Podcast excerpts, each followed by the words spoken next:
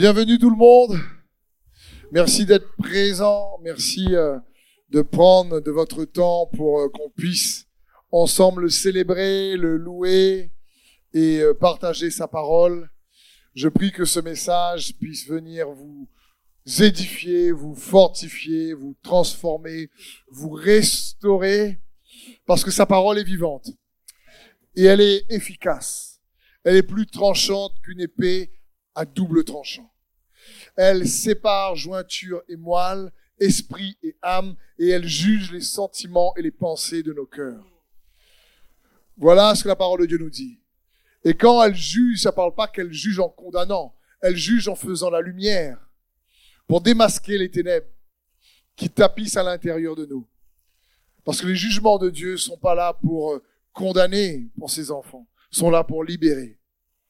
Parce qu'il dit, vous connaîtrez la vérité, et la vérité vous rendra libre. Et dans ses jugements, il désire révéler la vérité qui nous libère. C'est son cœur. Amen. On va poursuivre donc cette série sur la foi. Et j'aimerais donc vous partager aujourd'hui un message qui s'intitule La foi et la vision. C'est important pour nous de comprendre que il faut aussi, en tant que Église, en tant que communauté, famille spirituelle, en tant que famille, en tant que personne, avoir aussi la vision de Dieu pour sa vie. C'est ce que Dieu désire pour nous. La vision, vous allez voir, c'est une clé puissante pour empuissancer ta foi. C'est ce que Dieu désire. Elle empuissance notre foi. La Bible dit que la foi est une ferme assurance des choses qu'on espère, une démonstration des choses qu'on ne voit pas. Mais la foi, elle espère, elle voit ce qu'on ne voit pas. J'aimerais dire que la vision, quelque part, donne une longue vue à la foi. La foi voit, mais la vision lui donne une longue vue, si tu préfères. Parce que les deux sont extrêmement connectés. Dans Proverbe 29, au verset 18, la Bible dit, lorsqu'il n'y a plus de vision d'avenir, un peuple vit dans le désordre. Heureux alors l'homme qui obéit à la loi. La vision, si tu préfères, c'est avoir une image claire ou une image déjà comme une bande-annonce des années ou du devenir que Dieu a pour toi. Vous savez, quand Dieu te révèle ton appel, quand Dieu te révèle euh, ta destinée, lorsqu'il t'invite à faire sa volonté, en général, il met des choses dans nos cœurs. La Bible dit, la Bible dit que nous sommes son ouvrage, ayant été créés en Jésus-Christ pour de bonnes œuvres qu'il a préparées d'avance afin que nous les pratiquions. Éphésiens 2.10.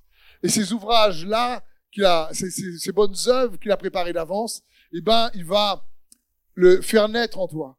Parce que c'est lui qui produit en nous le vouloir et le faire.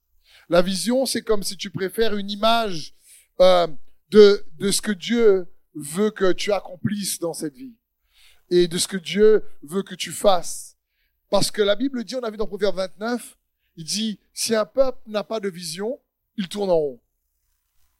Et il est important donc de comprendre que la foi marche aussi avec la vision.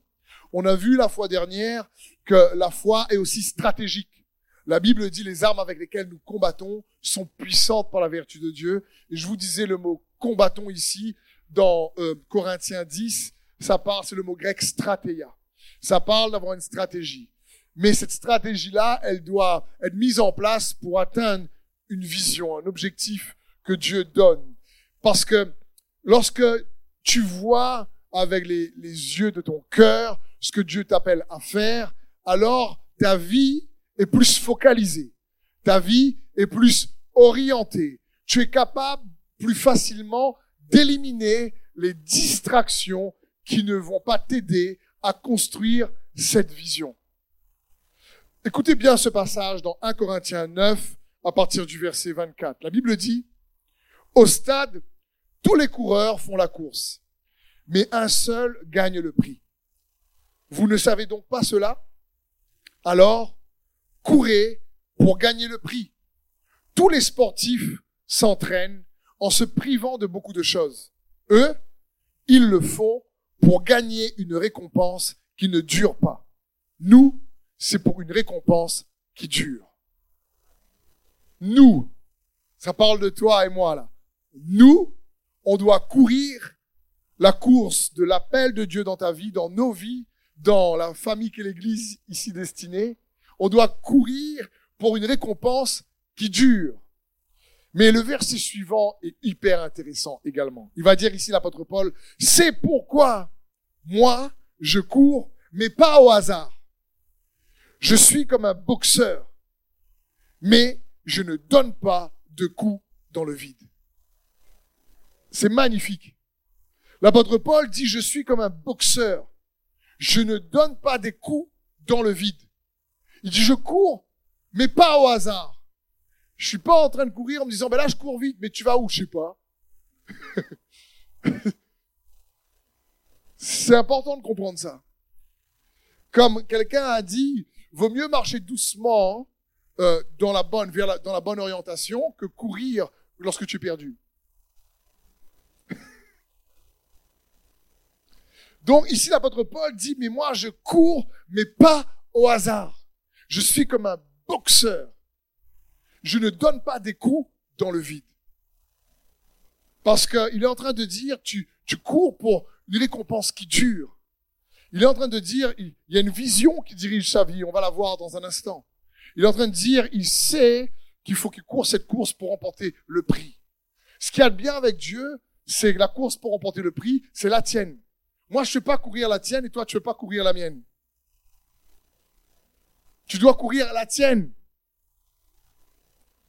Et pour ça, avoir une vision dans sa vie et avoir euh, cette foi pour euh, l'accomplir, c'est extrêmement pertinent ça nous permet vraiment de nous focaliser. Il y a de la puissance, tu préfères, dans la vision. On va voir quelques points qui va nous montrer que avoir une vision pour sa vie, pour l'Église, ça nous permet de pas courir au hasard et de ne pas donner des coups dans le vide. Ça permet d'avoir une vie qui est plus orientée, plus ciblée, plus précise. Donc il y a la puissance dans la vision. Le premier point, il faut comprendre qu'il faut voir pour recevoir. Il faut voir pour recevoir. Donc il y a la puissance, oui, dans la vision, mais le premier petit point qu'on va voir, c'est voir pour recevoir. On va prendre l'exemple d'Abraham, le père de la foi. Dans Genèse 13, verset 14, l'Éternel dit à Abraham, après que Lot se fut séparé de lui, lève les yeux et du lieu où tu es, regarde vers le nord, le midi, l'orient et l'occident c'est les quatre points cardinaux, ça fait la croix. Regarde vers la croix. Regarde vers le nord, le midi, l'orient et l'occident. Car tout le pays que tu vois, tout le pays que tu vois, je te le donnerai à toi et à ta postérité pour toujours. Tout le pays que tu vois, je te le donne. Tout le pays que tu vois, je te le donne. On voit tout de suite la relation avec le fait de voir pour recevoir. Le pays que tu ne vois pas, tu gagnes pas. C'est tout simple. Tout le pays que tu vois, je te le donne. Il n'a pas dit je te donne ce que tu vois pas. Ce que tu vois pas, t'as pas. Donc Dieu est clair. Et ici, il faut comprendre qu'il ne parle pas juste d'une vision naturelle ou géographique. Parce que Abraham, ici, est dans un lieu qui est la future Bethel. Et c'est pas un point de vue où tu vois tout Israël. Donc Dieu n'était pas en train de lui dire ici de voir juste naturellement. Non, lui parlait de voir dans sa pensée, dans, dans ses convictions, dans son imagination. Il va lui dire à un moment donné, regarde les étoiles, essaie de les compter. Et il dit, regarde la poussière, je vais te donner une descendance aussi nombreuse qu'on ne pourra pas, comme la poussière, la compter. Dieu voulait que Abraham, quand il voit la poussière, il comprenne quelle était la vision de Dieu pour sa vie. Et quand on lit l'histoire de la vie d'Abraham, on voit que souvent euh, dans sa vie, c'est comme des étapes où Dieu lui donne une vision, comme une bande-annonce de film en réalité. Vous êtes teaser 1, teaser 2, teaser 3. Et donc Abraham, à un moment donné, en avançant dans la vision que Dieu a dans sa vie, Dieu rajoute en, général à la vision. Mais ici, il est en train de lui dire, mais regarde, je veux que tu vois. Parce que la foi voit. Il, est en train de dire ici, il y a beaucoup de terres disponibles, mais je vais te donner uniquement ce que tu es capable de voir.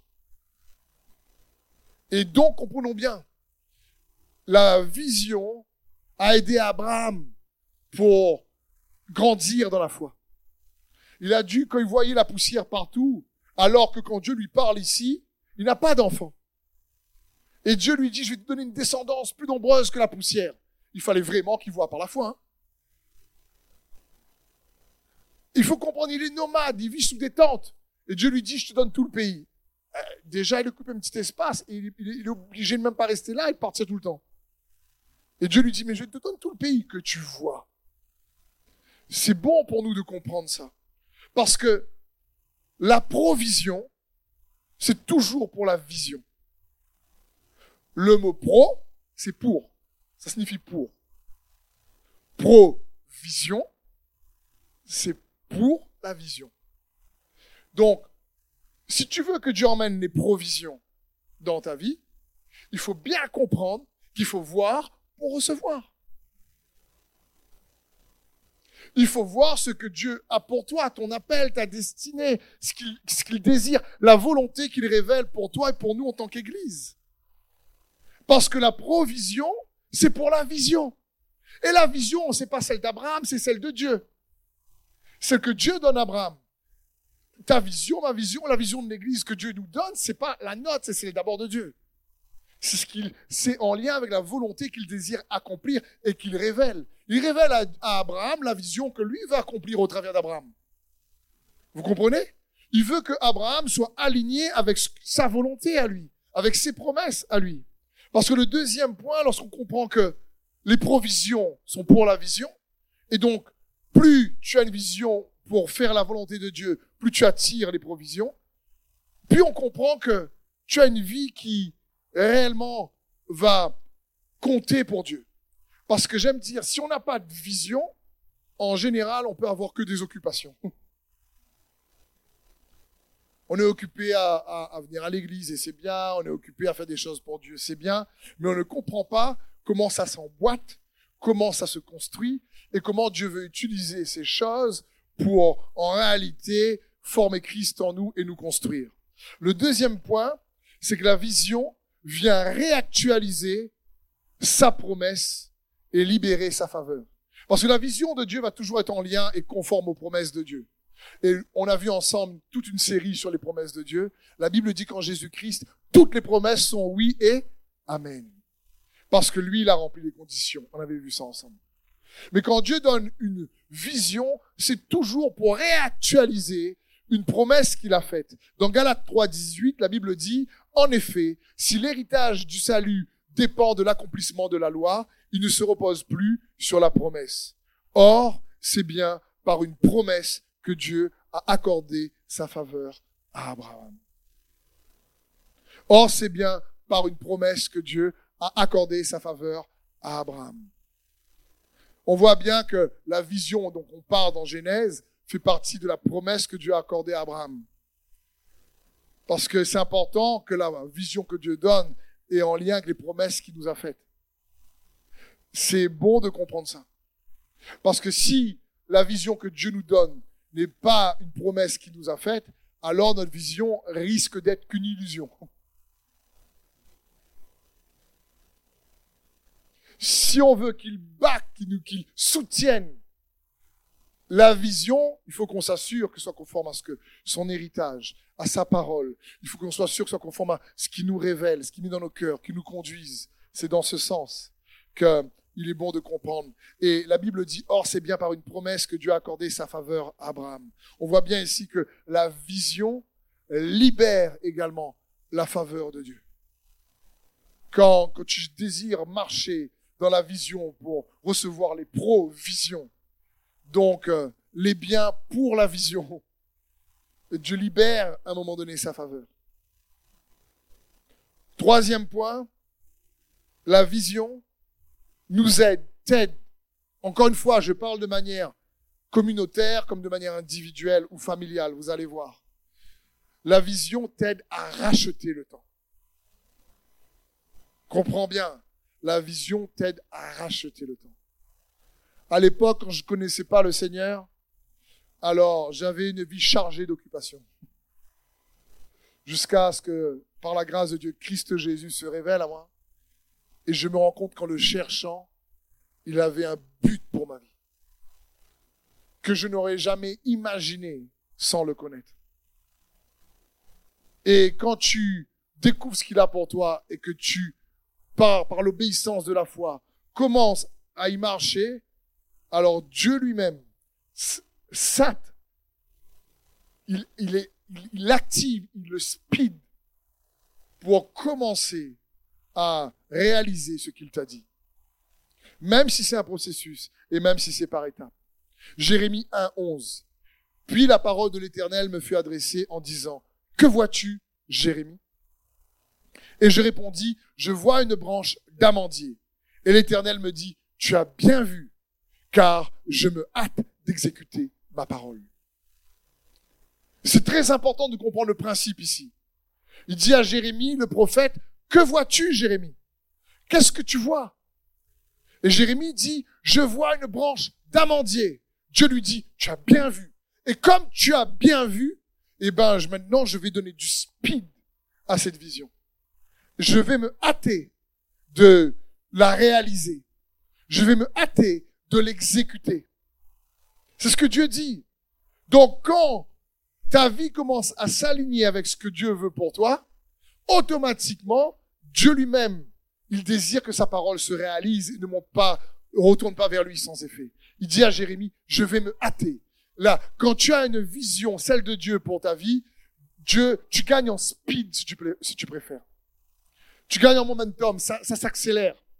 Il y a des choses il y a, qui s'accélèrent, des connexions divines, il y, a, des choses que Dieu met en place pour chacun d'entre nous. Tu rachètes le temps parce que tu sais maintenant comment avancer de manière focalisée. Tu te concentres sur l'essentiel. En général. Faut bien comprendre ça. Frères et sœurs, comprenez bien. Satan aussi a une vision. Il n'est pas là par hasard. Et Jésus nous donne la vision de Satan. Dans Jean 10, 10, il dit, le voleur ne vient que pour dérober, voler et détruire. Voilà sa vision. La vision du diable, il est clair. Il sait ce qu'il a, ce qu'il doit faire. Il vient pour voler, il vient pour vraiment dérober, corrompre et détruire, tuer, amener la mort. Le diable aussi a une vision. Et son armée connaît. Jésus nous dit que Satan est très organisé et qu'il n'est pas dans son armée divisée ils, ont cet objectif. Amener le chaos, amener la mort, amener la destruction. Et Jésus, sa vision, c'est de nous donner la vie et la vie en abondance. Mais que Dieu soit loué. Dans Jean 10, 10, c'est comme Jésus fait un parallèle. Il donne, il nous donne la vision de Satan et il nous rappelle la sienne. C'est juste magnifique. Celle de Jésus pour nous. Donc on comprend bien, quand tu as une vision, il dit à Jérémie, tu vois bien, je vais me hâter d'exécuter. Qu'est-ce que tu vois, Jérémie? La vision. Quatrième point, la vision booste ta collaboration avec Dieu. On a vu ensemble que c'est important pour nous de réaliser que la qualité de notre vie dépend pas uniquement du fait que Dieu nous aime ou même que l'ennemi nous attaque, mais de la qualité de notre collaboration avec Dieu, par le moyen de la foi. Et on va voir par exemple l'exemple de l'apôtre Paul. Dans Acte 26, 17, il dit, Je t'ai choisi du milieu de ce peuple et des non-juifs, vers qui je t'envoie.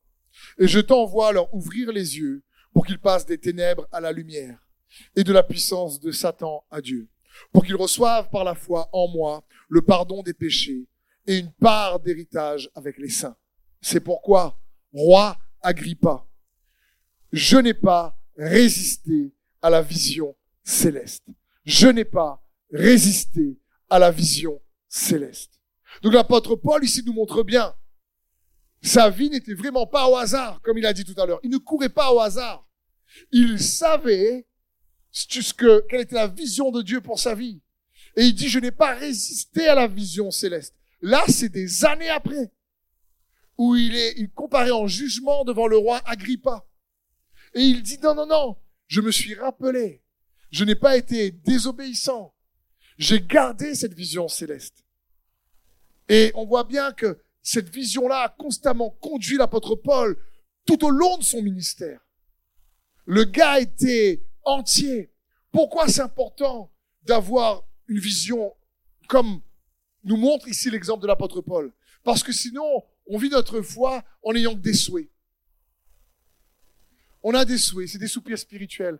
Oh, j'aimerais vraiment avoir une vie euh, spirituelle épanouie. Oh, j'aimerais porter plus de fruits. Oh, la vie abondante de Jésus dans Jean 10, 10, qu'est-ce que c'est bien écrit. Quand un frère et une sœur me déclarent le verset, ça me met un baume au cœur. Mais qu'est-ce que j'aimerais le vivre? Et on ne se rend pas compte que on n'a que des souhaits, des souhaits spirituels. Et on ne les expérimente pas. Mais quand Dieu te donne une vision, tu attaches à ton désir ou ton souhait spirituel une responsabilité collaborative qui t'engage à la réaliser. Ou tu es plus responsable de ton engagement. Tu décides et tu désires que ça reste pas juste un souhait ou un soupir. Tu sais que tu sais que tu sais que tu sais que tu es sur terre en mission. Tu as une vision qui va se matérialiser par des missions. La vision reste la même, mais les missions changent dans le temps. Les stratégies changent dans le temps. Il faut savoir être flexible en fonction des saisons. C'est comme ça parce qu'il y a des aléas, des imprévus, il y a des choses qu'on n'a pas prévues, mais sa vision reste la même. Mais sa stratégie change. La mission parfois change. La mission d'un agriculteur en hiver n'est pas la même qu'en été. Pourtant, il a le même champ, la même vision, on fait l'agriculture. Mais quand la saison change, la mission change. Mais la vision ne change pas. Et la, vision te permet de mettre des missions stratégiques où tu engages, l'apôtre Paul était engagé à réaliser la vision que Dieu lui avait donnée. Ça restait pas un souhait. Il dit pas un jour quand j'avais cette pensée que Jésus m'avait donnée de faire passer les gens des ténèbres à la lumière. Et puis 30 ans après, il dit, mais je rêve de faire passer les gens des ténèbres à la lumière. Euh, l'apôtre Paul n'a pas dit ça. Il a, on l'a vu la semaine dernière, la foi est aussi action. Il, était engagé dans l'action pour atteindre cette vision. Il était tellement fougueux des fois il décidait d'aller dans des endroits, c'est le Saint-Esprit qui le stoppait. À, deux reprises dans le livre des Actes, la Bible dit, mais le Saint-Esprit euh, euh, empêcha l'apôtre Paul et ses euh, collègues de faire leur projet. Leur projet, c'était de l'évangélisation. Parce que c'était pas cette mission-là que Dieu avait pour lui, sûrement pour d'autres.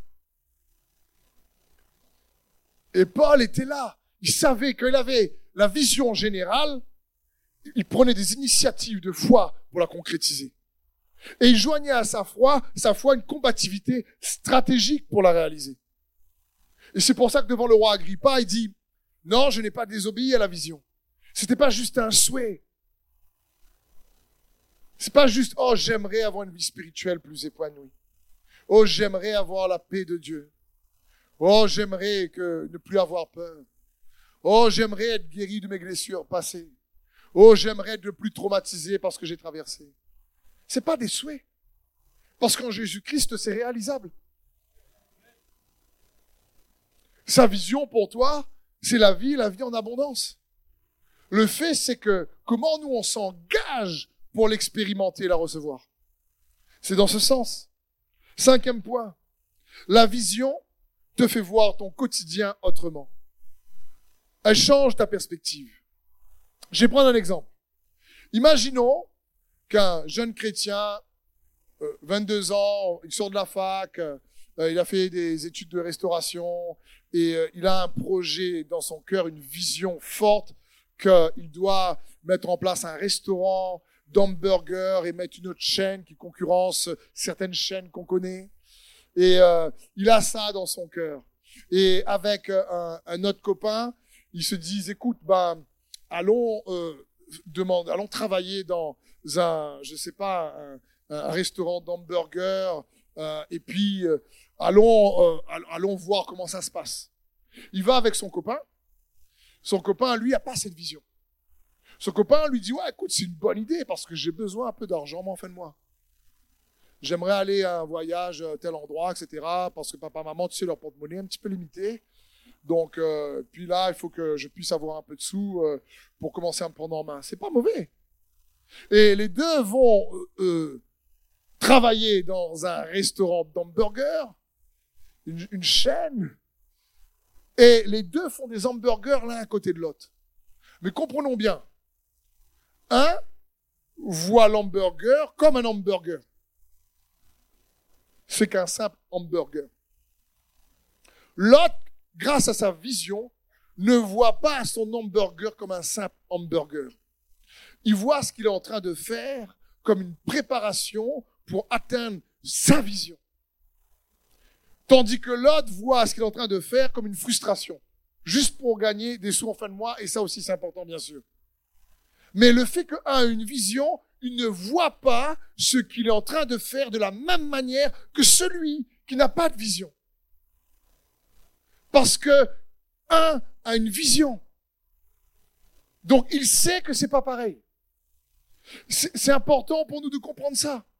Un voit qu'il est en chemin vers sa destinée. L'autre ne voit qu'un hamburger. Un voit le travail comme un moyen de réaliser les buts que Dieu a pour lui. L'autre voit le travail comme juste un moyen de gagner un salaire. C'est pas mauvais, mais c'est pas la même orientation. Pourtant, c'est la même activité. Mais dans leur cœur et leur pensée, c'est pas pareil. Un voit le travail lassant comme un processus d'apprentissage. L'autre voit le travail lassant comme une galère. C'est dans ce sens, parce qu'il y en a un qui a une vision, l'autre n'en a pas. Un voit le petit travail comme un fait important pour la suite de sa vie. L'autre voit ce petit travail comme inutile, juste à part le salaire. Un voit une activité, l'autre voit le moyen de se développer. Et pourtant, les deux prennent le pain, mais la tomate, la salade, un peu de fromage, comme disent les jeunes, le pickle c'est le cornichon. Mais le pickle, ça passe mieux. J'ai des enfants à la maison. Jeu du pickle. Dis c'est quoi ça?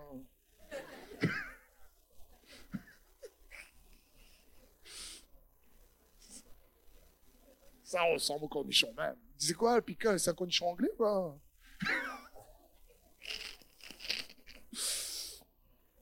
Mais vous comprenez, c'est que je prends cet exemple. Quand quelqu'un a une vision, il fait pas les choses différemment. Ça dépend de ce que tu vois. Par exemple, quelle est ta vision, le fait d'être venu ce matin? Certaines viennent pour au moins assister à une réunion d'église et quelque part avoir la conscience tranquille devant Dieu. D'autres viennent parce qu'ils savent qu'ils ont une vision qui doit être transformée à l'image de Christ et que la célébration d'aujourd'hui est juste une préparation pour le devenir de demain. Et tout le monde est assis sur une chaise, mais personne ne reçoit la même chose. Parce que ça aussi dépend de toi. Quand tu viens à une réunion de prière, c'est la même chose. Quand, quand les gens sont las de venir à une réunion de prière, c'est parce qu'ils ne réalisent pas que la réunion de prière est un moyen puissant pour être préparé à devenir ce que Dieu veut que tu deviennes. Parce que une des cibles de la prière, c'est de transformer toi, de t'édifier toi, comme lorsque Jésus prie sur le mont des Oliviers, et la Bible dit que son visage s'est mis à être transformé. On voit bien que la prière te change toi également. Donc quand quelqu'un fait la prière, il pense que c'est une activité d'église. S'il n'a pas de vision, il ne comprend pas. Non, c'est pour son bénéfice. C'est exactement, il s'est trompé, il ne fait pas qu'un hamburger. Ça dépend de ce que tu vois. C'est pour ça que la Bible dit que quand quelqu'un n'a pas de vision, il tourne en rond. Parce qu'il fait des activités routinières sans construire quelque chose de pertinent. Et tombe dans des habitudes. Alors que Dieu nous donne une vision pour nous mettre en mouvement. Il nous donne une vision pour orienter notre direction. La Bible dit qu'il y a beaucoup de projets dans le cœur de l'homme, ce sont les desseins de l'éternel qui s'accomplissent. Certains croient que c'est pour ça qu'il ne faut pas faire de projet. Non!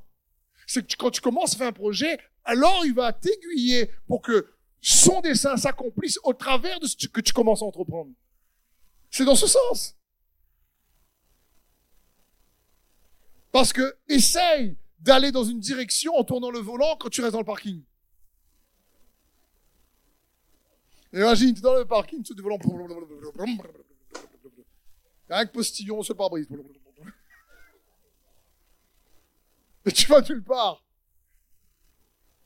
Il faut une direction. C'est dans ce sens. Sixième point. La vision est un catalyseur, ou un catalyseur plutôt. Catalyseur, ça n'existe pas. Dans ma tête, ça existait. bon. La vision est un catalyseur de destinée, si tu préfères. Pourquoi? Parce que la vision elle-même est comme un aimant. Elle va attirer ceux qui sont aussi appelés à collaborer et à accomplir la destinée. Elle attire les provisions. Donc comprenez bien, c'est pas juste les provisions matérielles.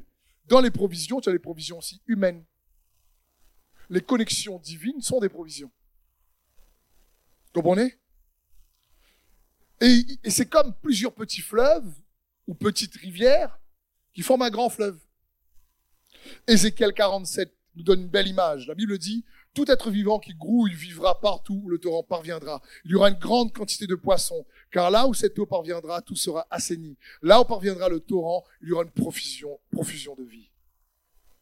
C'est, c'est, c'est comme les enfants de Dieu. Vous savez, Dieu est très sage. Il est capable d'emboîter beaucoup de destinées. Parce qu'il est cohérent. Septième point. La vision honorera toujours Dieu.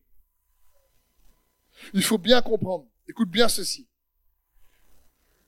Dieu nous donne une vision pour qu'elle révèle le Dieu de la vision. Vous comprenez?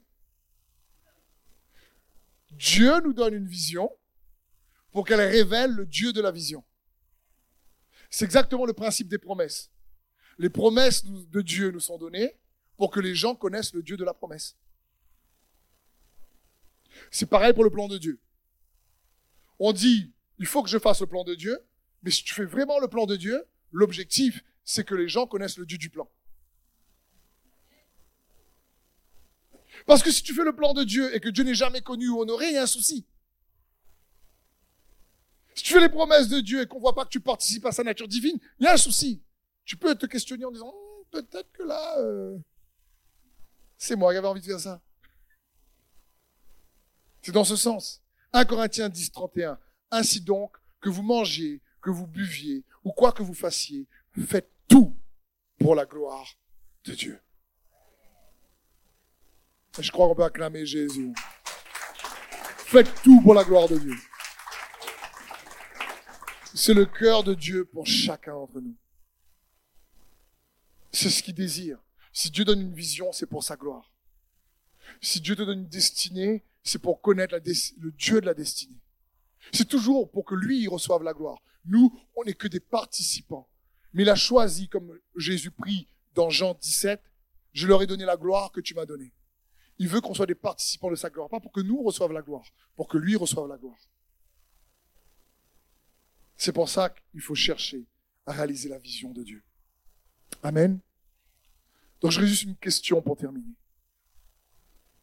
Pour toi, ou pour toi, derrière l'écran. Qu'est-ce que tu vois? Pour ta vie. Est-ce que tu vois bien comme Jérémie?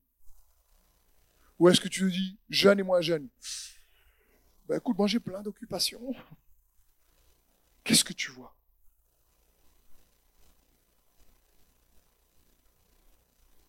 Père, je veux te remercier pour ta grâce, ta bonté.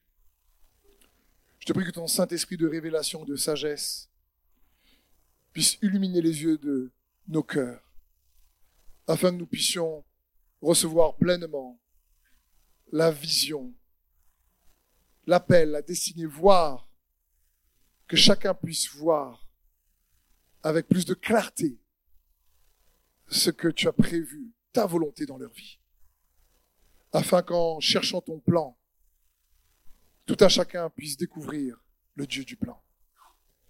Que tu puisses recevoir la gloire au travers de tes enfants, dans le nom de Jésus. Amen. Merci d'avoir suivi ce message. J'espère que ce message a fortifié votre foi. Merci également pour tous ceux et celles qui euh, nous soutiennent au travers de votre générosité. Vous avez en bas de votre écran un QR code qui vous conduira vers une page qui s'intitule je veux bénir.com. Merci de nous aider à propager sa parole. D'ailleurs, si ce message a fortifié votre foi et que vous connaissez quelqu'un de votre entourage qui aurait besoin de l'entendre, n'hésitez pas à lui partager ce message. Aussi, je vous encourage, si vous le souhaitez, à vous abonner à notre chaîne YouTube. Nous avons euh, des messages nouveaux chaque semaine. Nous sommes aussi présents sur d'autres médias dont vous aurez donc les liens dans la description ci-dessous. En tout cas, merci de nous avoir suivis. Soyez bénis.